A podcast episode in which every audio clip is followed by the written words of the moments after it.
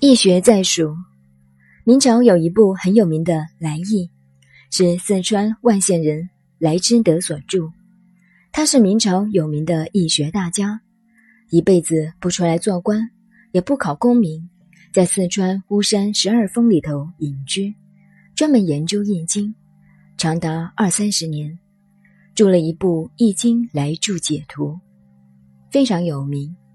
我们年轻时候听到来易。简直要晕倒，非常钦佩。所以我在四川的时候，碰到一位讲易经的老先生，我要跟他学易经，他不教。我问他为什么不教，他说：“因为你是下江人，尤其你是浙江人。”我说：“我们浙江人有那么大的坏处吗？”他说：“不是，因为易学在蜀，易经的学问在四川。”四川人没有会以前，不传给外省人。我一听就笑了。从现在开始，你求我来学，我也不学了。将来我非要教你不可。一来是说笑的，二来是讲真的。因为来之德的关系，一学在熟。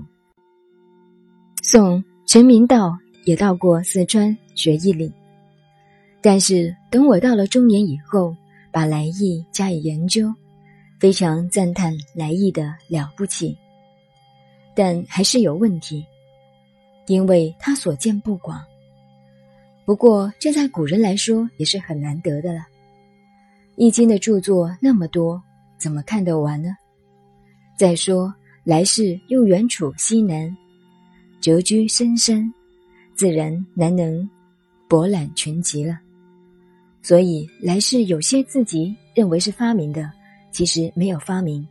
古人已经说过了，自己白白浪费了很多的时间去研究思考。所以，读古书自己可以省掉很多力气。来世有些见解，则又刚刚与古人相反，这就是真实的不渊博了。现在的时代又不同了，全世界所有的藏书我们都可以看到。比如说，有些易经从我们中国掉了、绝版了，我一查，知道哈佛大学图书馆有，法国大学图书馆有，或者美国国会图书馆有。